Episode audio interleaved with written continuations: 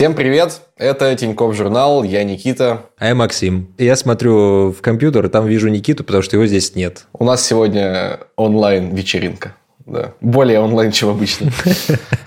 Ну что, ну и поговорим сегодня, получается, про что-то насущное. совпадающее, да. насущное да, для всех нас, про налоговое резидентство, про то, что легко потерять и невозможно забыть. И ты, как э, главный эксперт, поехал это пробовать, да, Никит? Да, по заданию редакции я теряю налоговое резидентство. И каково тебе там? Да, нормально все. Я думаю, что ничего я не потеряю, на самом деле, никакое резидентство. Но много людей, кто готовы его потерять и переживают по этому поводу. Ну, а, потому что все жутковато, там налоги в два с лишним раза больше становятся, если ты уезжаешь из страны больше, чем на полгода. Вот, и нужно разобраться, можно ли как-то этого избежать, как это все сделать и какие вообще есть варианты. Ну, насколько я знаю, Маша Луценко придет к нам сегодня и классно все расскажет. Слушай, ты как э, в будущее смотришь? Прям? У меня всегда такие перспективы, только вперед. Что ж, погнали, поговорим с Машей. Давай. И сегодня у нас в гостях Маша Луценко, эксперт из Контур Эльбы, онлайн-бухгалтерии для малого бизнеса. Также Маша ведет свой YouTube-канал про налоги и ИП. Маша, привет. Привет. Привет. Ну что, сегодня у нас а, такая тема, довольно интересная и актуальная про налоговое резидентство, налоговое нерезидентство. Расскажи, пожалуйста, вкратце, что вообще такое налоговое резидентство, на что оно влияет, зачем оно нужно? Давай начнем э, с того, что такое вообще налоговое резидентство потом разойдемся. Налоговое резидентство или нерезидентство – это статус человека, который есть у каждого из нас в России, и этот статус устанавливает правила уплаты налогов. Это не то же самое, что гражданство, например, это не то же самое, что валютное резидентство. По сути, налоговое резидентство придумали, чтобы все было честно, чтобы резиденты платили налоги России, своей стране, а не резиденты платили налоги там какой-то другой стране, в которой они живут, в которой они по-хорошему работают. Но это если очень коротко, потому что сейчас очень много сложных ситуаций начинает происходить, потому что мир стал более сложным, и люди живут в одной стране, работают во второй стране, а резидент вообще третьей страны, и вот поди разберись, кому он должен платить налоги, этот человек. А как считается резидентство должен находиться сколько-то дней да, в году? на территории страны? В каждой стране по-разному. В России, например... О, в России. Да, в России. Если в течение года мы находимся на территории РФ 183 дня суммарно, то есть мы не можем там, допустим, заехать и обнулить этот счетчик, да, если в течение года,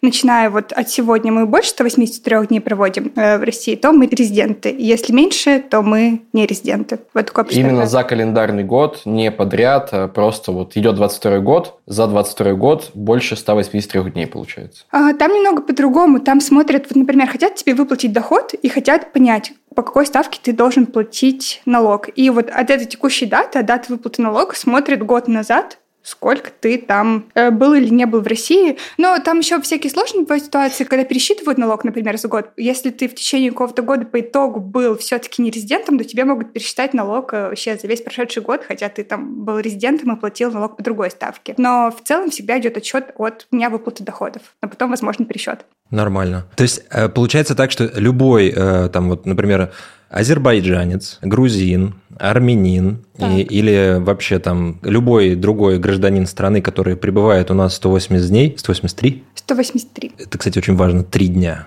дополнительно. А что, это половинка от 360? Ну, это полгода, короче, да, все, полгода. Ну, это математика, я понял.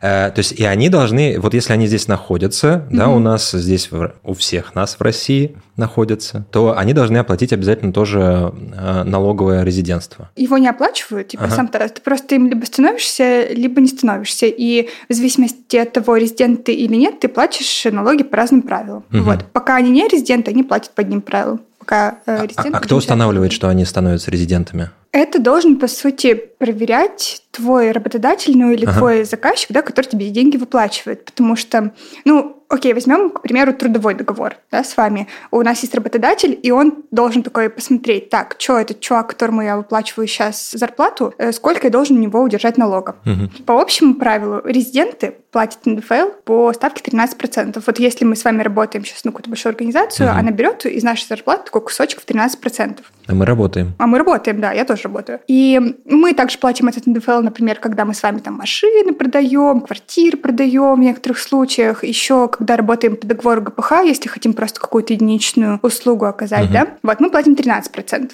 Нерезиденты платят НДФЛ 30%. Круто. Это Нет. много. Это, это, много. Это, это, это очень много. Но при этом есть условие, что когда ты становишься нерезидентом, ты должен платить НДФЛ только с доходов от источников в России. Угу. То есть пока ты был резидентом, ты должен был платить хоть 13% поменьше, но вообще со всех своих доходов. И с иностранных доходов, и с местных доходов, вообще со всех. А тут тебе как бы говорят, окей, ты стал нерезидентом, ты там переехал в другую страну, вероятно, ты там и работаешь.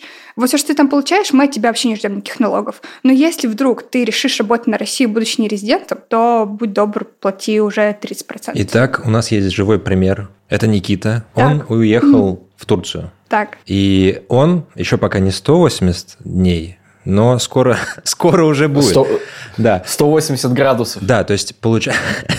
получается, что он такой, я уезжаю, он становится нерезидентом. Получается, что он должен начать платить 30%. Тут, короче, зависит. Никита ага. же работает на российскую организацию да, у нас, да. да? И тут очень важно, что у Никиты написано в его трудовом договоре. Я вот не знаю, по трудовому договору ты вообще работаешь? Да, по трудовому. Да. Если в трудовом договоре написано, что ты работаешь за пределами РФ, или даже написана какая-то определенная страна, в которой ты работаешь, например, Турция, то по закону доходы, которые Никита получает в Турции, пусть и из России, угу. считаются доходом от источников за пределами РФ.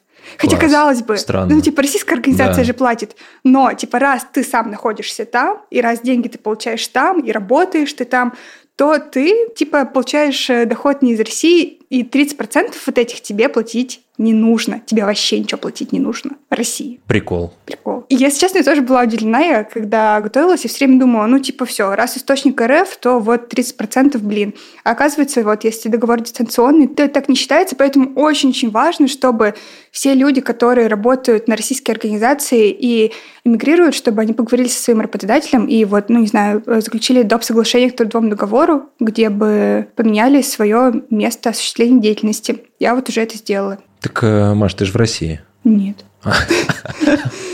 Опа, а где вы, где вы, ребята? Подожди, что? Ну, я... А, окей. А. Да. Но, а если человек, давайте все-таки расскажу самую отстойную ситуацию, да, когда человек мигрировал, стал нерезидентом, работает на российскую организацию и ничего со своим договором не сделал, угу. и вообще ничего, и прошло 183 дня, то работодатель, во-первых, он сам обязан работодателю сказать, слушай, я вот уехал, штампик ему показать, и работодатель должен уже вот с момента, когда он стал нерезидентом, удерживать у него из зарплаты 30%, угу. а не 13%, а если по итогу года получится, что сотрудник таки остался нерезидентом, то он пересчитает всю ЗП. Круто. С начала года поставки 30%, то есть удержит то, что не удержал как бы в начале года.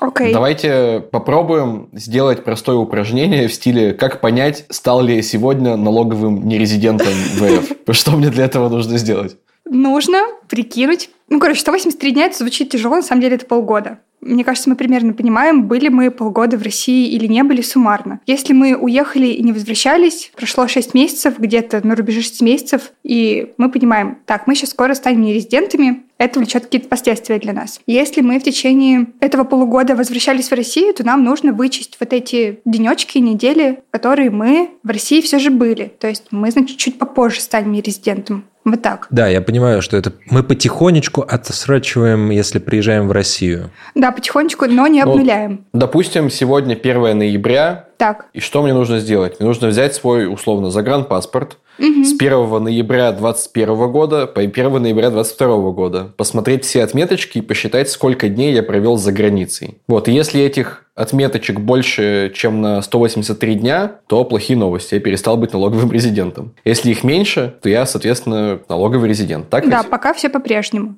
Но, опять же, не обязательно всегда это плохие новости. Да, да. Как ну, мы выяснили. Ну, Либо в смысле, это даже... Это не проблема, это возможность.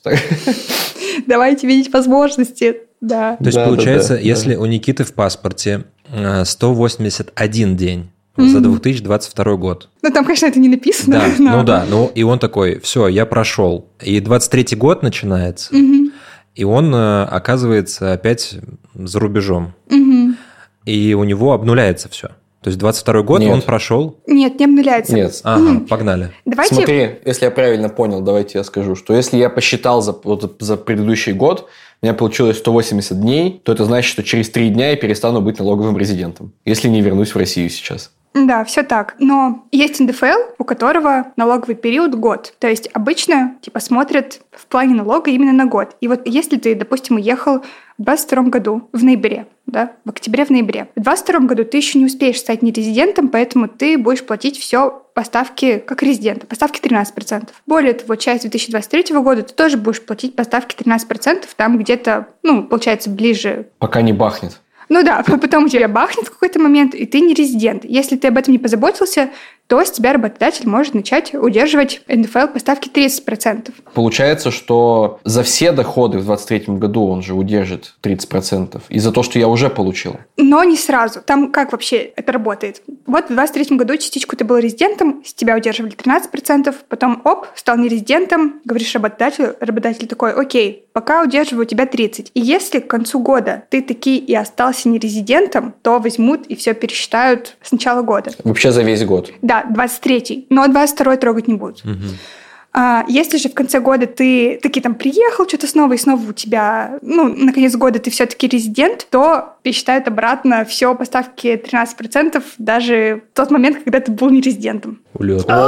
Вот, Улет. вот что я хотел понять и наконец-то понял. Возвращайся в То Россию, есть- дружище. То есть статус нерезидента я получу, допустим, там, не знаю, в марте 23 года. А если я в апреле вернусь и по итогу проведу за границей в 23 году всего там 3 месяца, то я не буду нерезидентом. И за 23 год у меня тоже удержат по обычной ставке 13%, без э, обдираловки. Да, Мне кажется, просто, знаешь, Понял. Никита, в какой-то момент нужно, во-первых, себе завести календарик, как э, в Life Journal раньше делали, такой, знаешь, длинный, там отчеты идут э, о нерезидентстве. А второй, это тебе нужен бухгалтер, который просто все будет тебе говорить. Типа, ты уехал, я посмотрю за тобой. Типа, что там с твоим НДФЛом и пересчет. Пригляжу, пригляжу за твоей квартирой и твоими налогами. И машины, да.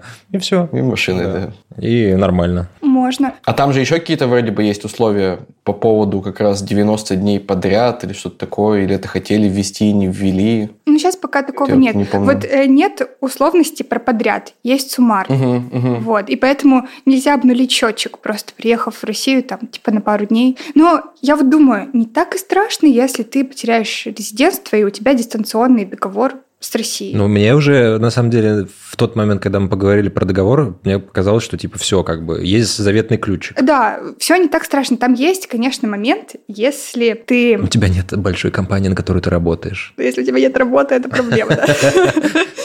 Но если ты, короче, все у тебя хорошо, дистанционно у тебя договор, ты не платишь НДФЛ России, стал, видимо, резидентом другой страны и начал там как-то что-то шуршать, платить налоги, но в какой-то момент решил вернуться в Россию. Ты возвращаешься, ты не резидент, по факту ты начинаешь работать на территории своей страны, на российскую компанию, ну и по факту у тебя источником дохода становится Россия. Мгм. И ты как бы, ну, по И вот бумагам... в этот момент ты платишь 30%, Да, получается. но тут, видите, у тебя по договору ты где-то находишься в другой стране. Конечно, можно приехать в Россию, никому ничего не сказать, своему работодателю ничего не сказать, что-нибудь тут поделать и уехать. У работодателя и у налоговой нет доступа к тому, где вы находитесь. Ну, то есть у налоговой нет вообще связи с каким-либо таможенным органом. Вот, ну, у работодателя, Но вероятно, тоже. я просто опережаю, может быть, немножко не в тему, но ведь видно, где мы тратим свои деньги. То есть, если мы это делаем через, э, как бы, ну, с помощью карты, то есть видно, что, например, я приехал и такой в пятерочке как бы купил чипсов с коровыми палочками, и типа в какой-то момент они такие, эй, ты же должен быть э, в Турции или в Армении, а ты как бы здесь палочки ешь. Хороший типа. point, да. Да, то есть мне кажется, в какой-то момент мне могут сказать, дружище, ты как бы... Ну, у работодателя вообще очень много, мне кажется, способов узнать. Допустим, ну, в большинстве компаний ты работаешь через VPN, они смотрят, откуда ты подключился, и сразу же видят твой трафик просто. Ну да, тоже верно. Как ну и вообще, конечно, скрывать это от работодателя тоже не самая лучшая идея, потому что ты по итогу подставляешь это даже не себя, а работодателя, потому что это его ответственность удерживать у тебя налог. И если что, налоговый это придет к работодателю и скажет ЭО. Мы видели, что он тут кровые палочки ел. Да. Где ну, он? Это я к тому, что сейчас... Я рядом стоял. Автоматический обмен информацией, и его нет. Конечно, наверное, если кто-то захочет, думаю, он узнает. Угу. Вот. Но есть еще, знаете, какой способ? Я вот его придумала. Лайфхаки. А можно, если приезжаешь в Россию, и ты не резидент, можно просто отпуск взять на этот период. У-у-у. Ты же не работаешь, у тебя в табеле не будет стоять никаких рабочих дней. И так ты себя обезопасишь в целом. Mm-hmm. Хороший ну, кейс. Да, и даже в самом плохом случае, даже если ты приедешь, тебе придется начать платить налоги по ставке 30%, ты можешь потом вот этот налог зачесть в счет налога, который ты платишь уже в новой стране, если между вашими странами есть соглашение об избежании двойного налогообложения. Э, я на самом деле подсмотрел э, пару видосиков у тебя, Маш. Вот, и мне очень понравилась история про а, то, что, например, люди, которые находятся в бывших странах СНГ, если я опять же ничего не путаю, то у них есть взаимоотношения с, э, как бы, ну, у банков или, я не знаю, у какой-то финансовой системы, там есть взаимоотношения с Россией. Обмен ага, Да, вот. И то есть, насколько я понимаю, что, опять же, вот эта вот э, тема того, что Россия понимает, что ее гражданин находится в другой стране и получает там деньги или тратит их, то есть она как бы существует. Да, эта связь существует, но она не только для расчета НДФЛ, там нужна, тут еще есть целая огромная тема, как вот валютное резидентство и валютное регулирование. Как раз когда мы пока не резиденты, мы получаем доходы в другой стране, мы, мы должны России тоже платить с этого налоги, пока мы резиденты. И вот это очень помогает узнать. Например, вот у России точно, насколько я знаю, с Арменией есть такой обмен. И как бы Россия видит, что ты там что-то получаешь, как бы можно, пожалуйста... И нам откинуть. Да. Вот. Но это далеко не со всеми странами есть честно, я не знаю, э, с какими именно. Давайте подытожим по налогообложению, по резидентству. Человек находится за границей полгода, он теряет статус резидента угу. в России, угу. но он должен об этом сам сказать. Да. А есть ли шансы, что он не говорит, об этом снова узнают? Ну, как мы с вами выяснили, что, конечно, если захотеть, можно понять. Вот опять же, работатель по VPN, то может понять налоговая по транзакциям, но пока таких кейсов я лично не встречала. Ну и хочешь ли ты подставлять своего работодателя в этом ну, плане? Да, То есть да. это тоже твой выбор как бы. Угу, угу. Вот. На самом деле, насколько я тоже знаю, что твой работодатель может как бы войти в положение и даже пересмотреть твою зарплату в связи с э, налоговыми отчислениями. Это же тоже как бы распространенная тема. Ну да, может же получиться так, что в страну, в которую ты переехал, у тебя налог выше. Израиль. Например. Да на самом деле вообще... Ну, Дубай. Ну, я посмотрела, какие... Это не страна. Э, какие у нас подоходные налоги в Армении, в Грузии и в Турции как раз. Угу. А вот в Армении подоходный налог 21%.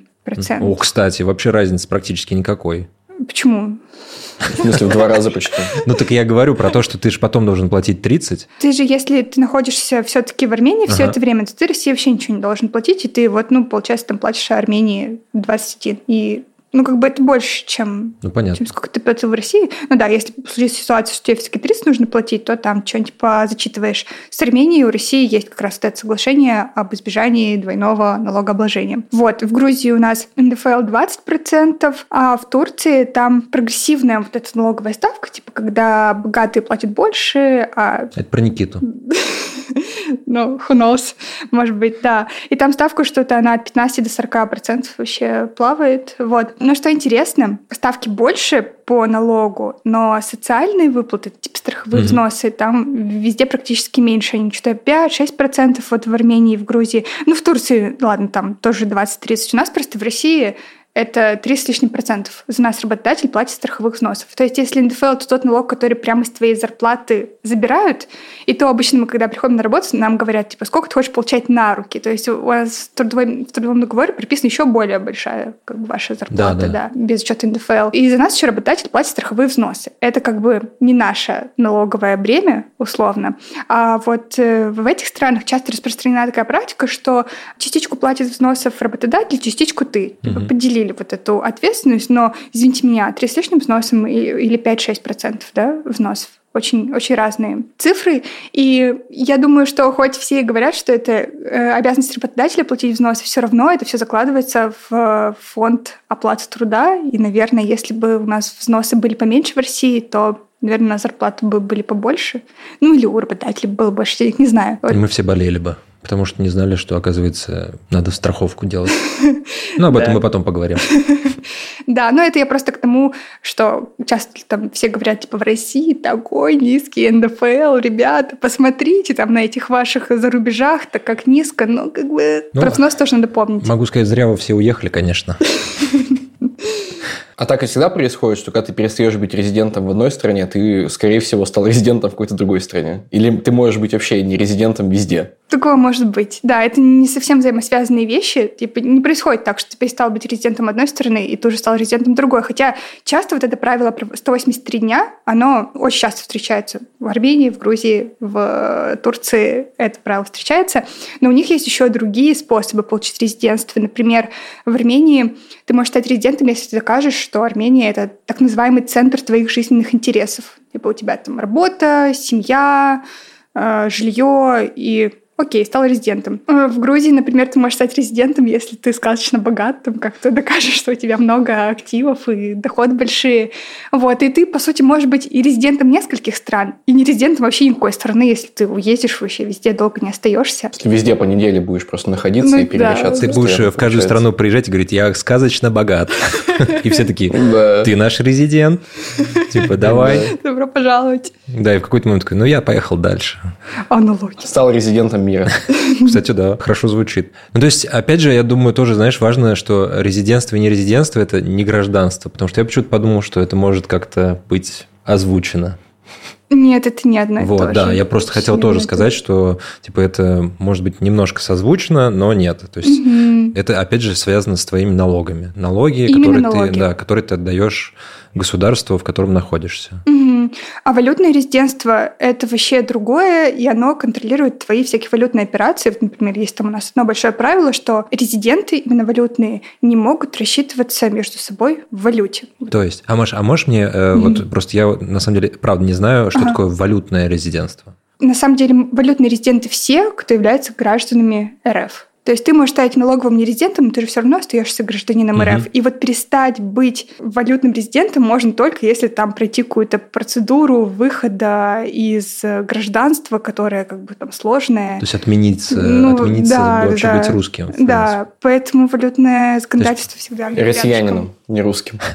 То есть, э, и, соответственно, валютное, это не значит, что у тебя доллары на счете? Нет, нет. То есть это просто типа то, что ты деньги у тебя, как бы ты денежный. Это значит, что ты должен следовать по валютному законодательству ага. Российской Федерации, которое в последнее время довольно О жесткое. я не знаю. Ну да, я тоже не полностью да? о нем знаю, но да, сейчас очень много всяких ограничений на получение валюты из-за рубежа, на вывод валюты. Там вообще, если начать разбираться, много всего. Так, ну давайте вернемся к нашим вопросикам резидентским. А, налогового. Допустим, человек уехал из России, да, налогового резидентства. Человек уехал из России, а, живет полгода, например, в Армении. Угу. Сообщил об этом работодателю, работодатель, допустим, перезаключил с ним какой-нибудь договор, что он теперь работает удаленно, и теперь этот человек, видимо, резидент налоговый в Армении. Ну да. Там ему нужно тоже самостоятельно идти и что-то кому-то говорить, что, ребята, вот вам деньги, я заработал. Да, ну, лучше всего обратиться к какому-то налоговому консультанту местному или юристу, и вам там подскажут, какую отчетность ты должен подавать, какие налоги ты должен платить. Тут как бы я в этом не эксперт, поэтому я всячески советую просто обратиться. Ну, тут в каждой, в каждой стране свои, да, естественно, Конечно, правила, да. как, какие у нас. А какие еще есть варианты? Допустим, работодатель говорит, ну, это твои проблемы, что ты теперь не резидент. Буду у тебя вычитать 30% 10% от зарплаты. Есть ли варианты как-то снизить этот налог? Ну, есть вариант его вот перезачесть. Будешь просто приходить в ту же Армению и говорить, вот я там плачу много налогов, у нас с вами соглашение, давай я не буду платить налоги тебе, Армения, и мы перезачтем то, что я заплатил в России. Вот такой есть вариант. Но мне угу. кажется, работодатели идут навстречу и заключают вот эти дистанционные договоры, это им тоже как бы не особо-то хочется, если честно. Какие-то сложности вот эти все. Можно же вот в этой своей новой стране стать тоже предпринимателем, и там другие условия. Вот, по-моему, в Грузии, в Армении очень лояльные условия для ИПшек как раз. Тоже, тоже вариант платить налог как да? предприниматель в целом, да. Я как раз и То есть, а то, что, а то, что в Грузии нет двойного налогообложения, это получается, что если я не резидент, работаю на компанию из России, угу. я должен платить Точнее, за меня работодатель должен платить 30% в России, и я еще должен платить с того, что мне приходит в Грузии, сколько-то там 20%? Да. Ну, можешь еще в Грузии а. просто стать ИПшником, там ИПшник что-то что там 1-3%. Вау, да, да, ого. там есть так называемый микробизнес, как это так называется, форма это собственности. У нас есть микрозаймы, а у них есть микробизнес. Да. Ну, то есть я сохраняю свою обычную работу, оформляю ИП в Грузии, как и вариант. плачу 30% в России условно и 1% в Грузии. Но лучше угу. все-таки просто учить трудовой договор дистанционный. Буду бесконечно об этом ну, так говорить. А у, ИП, ну, да. у, у ИПшников нет договора. Мы же про это если ИПшники вот. там.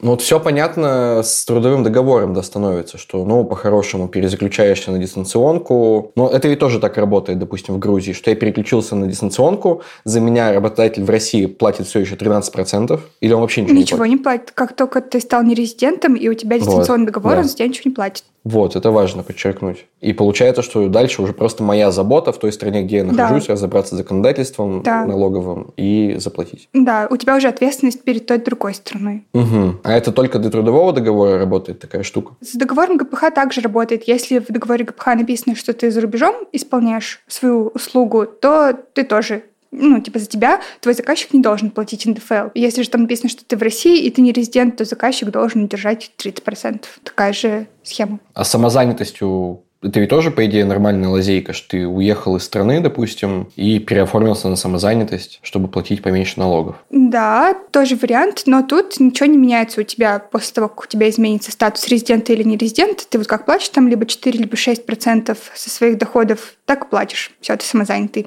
И также все равно должен разбираться с налогами в другой стране, где ты а, Да, получается так. И если в случае с, с трудовым договором после 183 дней ты становишься нерезидентом и как бы не должен платить ничего России, если ты от нее денег не получаешь, то с самозанятыми это так не работает. Пока ты самозанятый, ты должен платить налоги. Неважно, резидент ты или не резидент.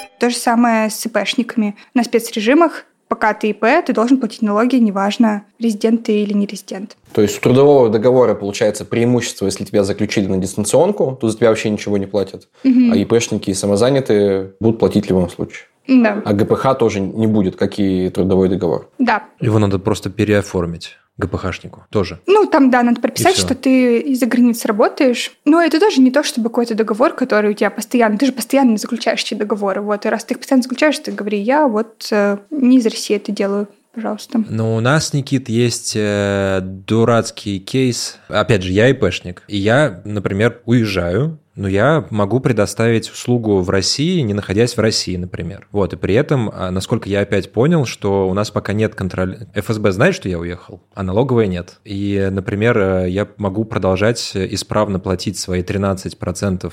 У меня не 13, у меня 6, извините, я забыл, сколько у ИП. У меня упрощенка. Я работаю ИПшником, живу, например, давайте образно скажу, что там в Турции, выполняю все заказы в России удаленно и исправно плачу все эти мои 6% и получаю денежку там на свою карточку. Угу, Все. Угу. Вопрос решен. Ну, то есть вот эти 30%, они как бы меня не касаются. Ну да, с Россией у тебя вопрос решен, но да. у тебя не решен вопрос с Турцией. Да, но, может быть, я тоже там могу как бы не попадаться на глаза и, и где-нибудь в бунгало сидеть. Ну, ты, конечно, можешь это сделать, да. Ну, и тут еще такой момент, что вот это соглашение об избежании двойного налогообложения, оно работает чаще всего только для НДФЛ. Угу. То есть, если ты в Турции решишь стать предпринимателем и скажешь, слушай, а я в России тоже предприниматель, я вот плачу там налог УСН, может быть, перезачтем, угу. скорее всего, тебе откажут Mm-hmm. Подоходный налог в основном его перезачитывают, а не упрощенческие налоги ИПшника. Э, странно мне представить, что я и в Турции еще что-то хочу делать. Ну, в плане того, что мне, наверное, за глаза одного хватит движения в России. Ну, тебе хватит, но в какой-то момент ты, допустим, в Турции захочешь открыть расчетный счет, взять а, или что-нибудь ага. купить, и тебе скажут, подожди, а ты что, тут долго так, а ты налоги-то уплатил? Какими, какими судьбами? Счастливые часов не наблюдают, как говорится. Я, может быть, у меня там будет друг турок. У меня, кстати, есть отец турок. Ну, в плане, мог бы быть. Ну, это, другая история. Очень интересно теперь послушать. Да, ну... Это, для другого подкаста уже, да? Это как-нибудь, да, надо будет рассказать. Давайте попробуем как-то подытожить, наверное, все это дело. Возьмем несколько сценариев. Ну, во всех сценариях человек уехал из России, э, работает в другой стране, например, в Армении, неважно. Первый сценарий. Он работает на российскую компанию, работает из Армении, и вдруг он перестал быть налоговым резидентом. Что он может сделать теперь? Он может, получается, заключить доп. соглашение с работодателем, чтобы туда записали, что он работает удаленно, дистанционно, да, это правильно называется вроде бы. Угу. И в этом случае работодатель перестанет удерживать у него налог вообще. Да. И будет ему перечислять даже больше денег, чем раньше. Получается так, да. Нормально. Но в этот момент у этого человека появляется обязанность платить налог в другой стране. В той стране, где он находится, да. Да. Чаще всего ну, так если это он, происходит. Если он резидент этой страны, если да, он стал резидентом. Если там тоже правило со 183 днями, или если он сказочно богат, как мы помним. Угу. И он сам должен э, Хорошо. пойти и отдать свои деньги. Да. С трудовым договором понятно. С ГПХ в целом такая же ситуация получается. Да перезаключается договор дистанционно, да, до свидания, ну, 13% Тут важно сказать, что он не просто дистанционный, можно, можно же заключить дистанционный э, договор и работать при этом в России, а можно заключить дистанционный договор и написать, что ты работаешь за пределами РФ. Вот нужен вот этот, угу. где написано, что нужен ты работаешь... За, за пределами, да, да. да. А если работодатель либо заказчик все-таки не хочет заключать такой договор, не хочет там допник, согла... доп. соглашение какое-то, то получается варианты оформить ИП, да, либо самозанятость на себя. Ну, кстати, да, это тоже может быть вариантом. Но так странно, работодатель не хочет заключать с тобой дистанционный договор, но почему-то готов с тобой работать как с ИПшником. Вообще-то вот этот момент перестать быть наемным сотрудником и стать ИПшником, он не всегда хороший, потому что для налоговой явно видно, что а, кстати, начинают да. Что под, были, были трудовые отношения трудовые с человеком, отношения. да, это похоже Самозан... на да. оптимизацию. Да, самозанятым-то быть вообще нельзя. Ну и работать на своего бывшего работодателя в течение года. Ого. Да, это специально придумали такую штуку, чтобы... Ну, чтобы все не перевели, все не перевели на самозанятых. Да. да. Поэтому это так себе вариант. Следующий кейс. Человек уехал за границу, он работает на зарубежную компанию. Yes. У него вообще все кажется супер, у него нет никаких доходов от источников. Он просто перестает быть резидентом в России, да, и, если... больше не платит ничего в России. Да, если до этого он, по сути, должен был платить э, налог России даже за свои доходы из другой страны, то в этот момент он освобождается угу. и не должен этого делать. Все, теперь просто у него работодатель там будет удерживать налог сам, если он это должен делать, если это зарубежный работодатель, ну, если да. он налоговый агент у него, да? Ага. А дальше уже, дальше уже та же схема с резидентством получается. Если ты резидент в какой-то другой стране, то плати там. Угу. Да, и в этих обоих случаях есть оговорка, типа, аккуратно возвращайтесь в Россию. Ну, нет. Да, в целом-то это как бы понятно. Ну, я не то чтобы... Ну, в общем, да, это я про налоги. Точнее, в первом, наверное, случае это более актуально. Ну, есть случаи, когда человек уже изначально уезжал и работал в России как ИПшник или как самозанятый. То есть он не пытался там что-то подменить, что-то сменить, он изначально угу. уезжал. Вот, у него ничего не меняется, но, возможно, в какой-то момент ему имеет смысл все-таки закрыть все у себя в России и уже платить со своих доходов налог в этой своей новой другой стране, потому что, как мы помним, соглашение об избежании двойного налогообложения не работает для налогов ИП. Mm. То есть, если ты ИПшник на упрощенке, то ты будешь платить и в России всегда 6%, даже если ты не резидент. Mm-hmm. И в новой стране пребывания, если ты там резидент, будешь платить все остальное, получается. Mm-hmm. И это не очень. Mm-hmm. Типа, есть вариант не платить ничего в России, если закрыть ИП, хотя бы. Да, да. С самозанятостью получается так же. Еще по самозанятости ограничения 2,4 миллиона. Да, а еще там год. есть такой момент, чтобы не слететь с самозанятости, нужно, чтобы твои заказчики, они были в России. Тут либо ты сам должен а. быть в России, либо твои заказчики должны быть в России, потому что если ни ты не в России, ни заказчики не в России, то ты ну, формально не имеешь права работать на такой mm. выгодной налоговой системе. Все должны быть тут. Нет, правда, понятно. Кажется, что есть выход из всех этих ситуаций с большими налогами, потому что все немножко по этому поводу напрягаются mm-hmm. всегда. что вот там 30%, что делать, и на самом деле выход-то есть, даже не один, как показывает практика. Я, я как бы все уже для себя четко понял. Я закрываю ИП, ну, если я уеду, конечно. Э, я доп. соглашения делаю, потом приезжаю в страну, там уже, э, если у меня доп. соглашения не будет, то я, значит, иду в налоговую, не знаю, в общем, узнаю, куда деньги заносить в определенный момент, и устраиваюсь, э, скорее всего, рабочим каким-нибудь там, я не знаю, буду... Барменом. Ну, типа того, да. Что ж, стало понятней. Маша, спасибо большое. Макс, надеюсь, тебе тоже стало понятней. Маша, приходи к нам еще. Хорошо. Спасибо большое. Пожалуйста. Слушай, Никитос, ну, на самом деле, классно, что Маша так легко и просто все это рассказала. Опять же, все очень понятно и просто стало. Ну, хотя бы, хотя бы вариантики вырисовались, да, что да, делать? Да, да. То есть, типа, ты хочешь и по-правильному, и, может быть, немножко неправильно, но в целом все легко и просто. Но я думаю, что все равно хорошая идея все делать как бы официально угу. и не подставляться, знаешь, потому что кто знает, как тебе в дальнейшем пригодятся еще все эти данные по налогам, а то окажется внезапно, что ты злостный уклонист от налогов. Там, знаешь, я просто еще понял, что, конечно же, все-таки все зависит от тебя, от насколько ты внимательно и правильно подходишь к этой ситуации. Ты должен четко осознавать, э, когда ты уехал, да, сколько ты дней провел а, за рубежом, и наверное, тоже важный кейс, насколько я подчеркнул за все это общение, это что ты должен понять, хочешь ли ты продолжать находиться в другой стране, да, наверное. Вот ты как бы немножко планы вперед построить должен, как мне кажется. Ну, Главное посчитать. И просто понять, сколько времени у тебя еще есть, если ты, допустим, не хочешь терять налоговое резидентство, прикинуть там, окей, еще три месяца условно. Вот, можно не париться пока что. Либо наоборот, там осталось две недели, пора что-то придумывать. Типа, что делать дальше? Наверное, все. Это был Тиньков журнал. Я Никита. А я Максим. Смотрите нас на Ютубе, подписывайтесь, жмите колокольчики, слушайте нас на подкаст-платформах. Все эти выпуски выходят еще и там, ты же знаешь, Макс? Да, знаю. И также вы можете писать нам на почту а, по поводу каких-то новых тем, то, что вас тревожит, и пишите про спикеров, мы тоже с удовольствием их позовем. Да, всем спасибо. Братское Пока. рукопожатие. Но наше с тобой рукопожатие не будет, э, а мы с Машей нормально щелкнули.